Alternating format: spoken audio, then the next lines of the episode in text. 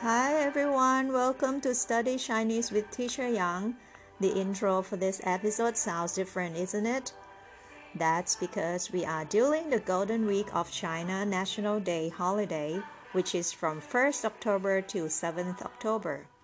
Actually, China's National Day lies on the 1st of October, but usually there'll be a 7 day holiday in China. This year is the 72nd anniversary of the founding of the People's Republic of China. Now, if you remember, we talked about this word in episode 5. The People's Republic of China is 中华人民共和国. Zhonghua Renmin Gongheguo was founded on the 1st of October 1949. Since then, the Chinese government has set 1st of October as China's National Day, or in Chinese, 国庆节. And the sound of this episode's intro you've heard just now was the China's national anthem sung in the flag raising ceremony at Tiananmen Square last Friday, which is the China's National Day or 国庆节.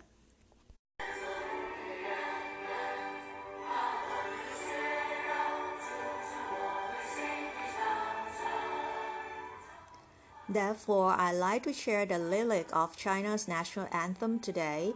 Let's see what the song is talking about, how it generates inner power for Chinese people.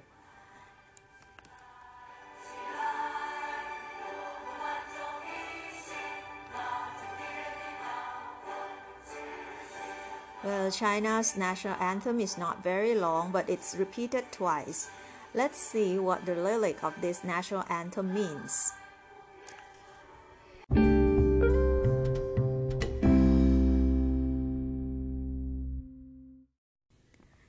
，Here it goes，起来，不愿做奴隶的人们，起来，不愿做奴隶的人们，起来 means arise，不愿做奴隶，奴隶 means slave，不愿做奴隶的人们 means those who don't want to be slaves。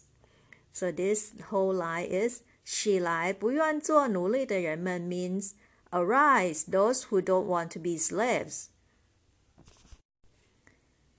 And the next line says，把我们的血肉铸成我们新的长城，把我们的血肉铸成我们新的长城。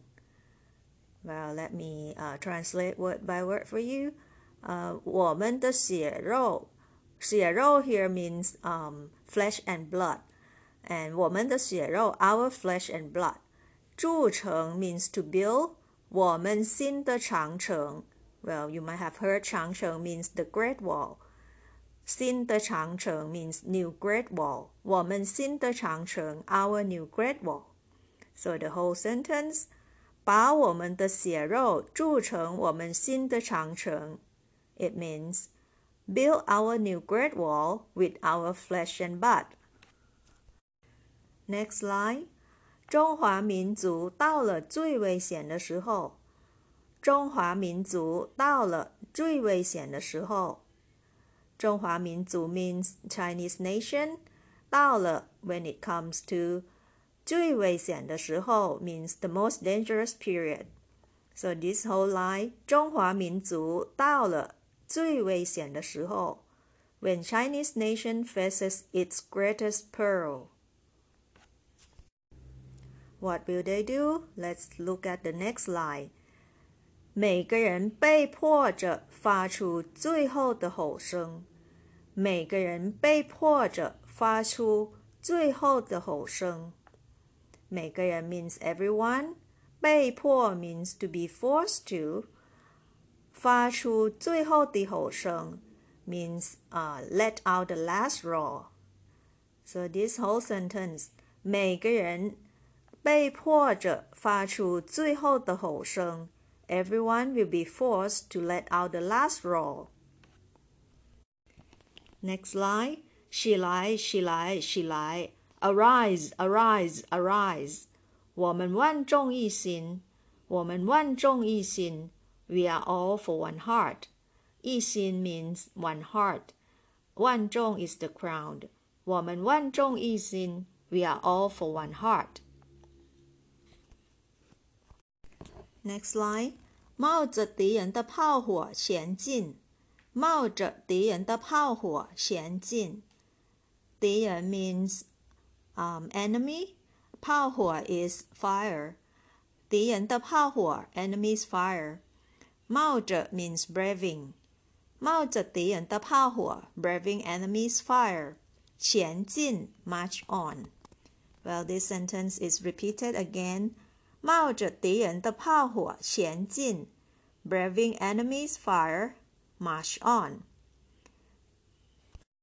And the national anthem ends with this word: 前进，前进，进，march on, march on and on. 前进，前进，进，march on, march on and on.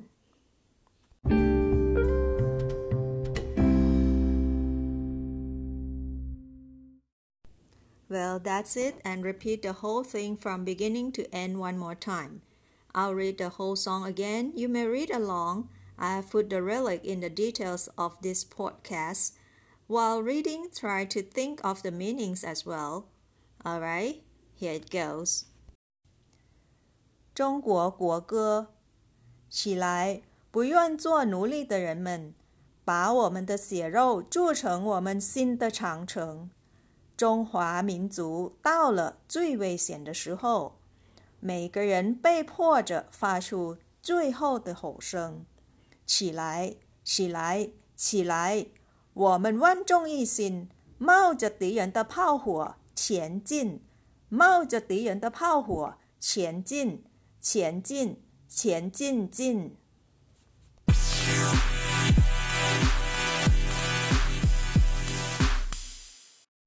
Well, from now on, when you hear China's national anthem, you'll know the meanings or even could sing along. And of course, I myself would never forget my own country's national anthem. Thailand's national anthem is also very meaningful and powerful if sung attentively. I believe your own country's national anthem is written neatly and meaningfully as well. That's all for today's episode about 国歌 which means national anthem in general, and to be more specific, 中国国歌 China's national anthem, 中国国歌 I will end this episode with 中国国歌 Wish you all a happy Chinese National Day.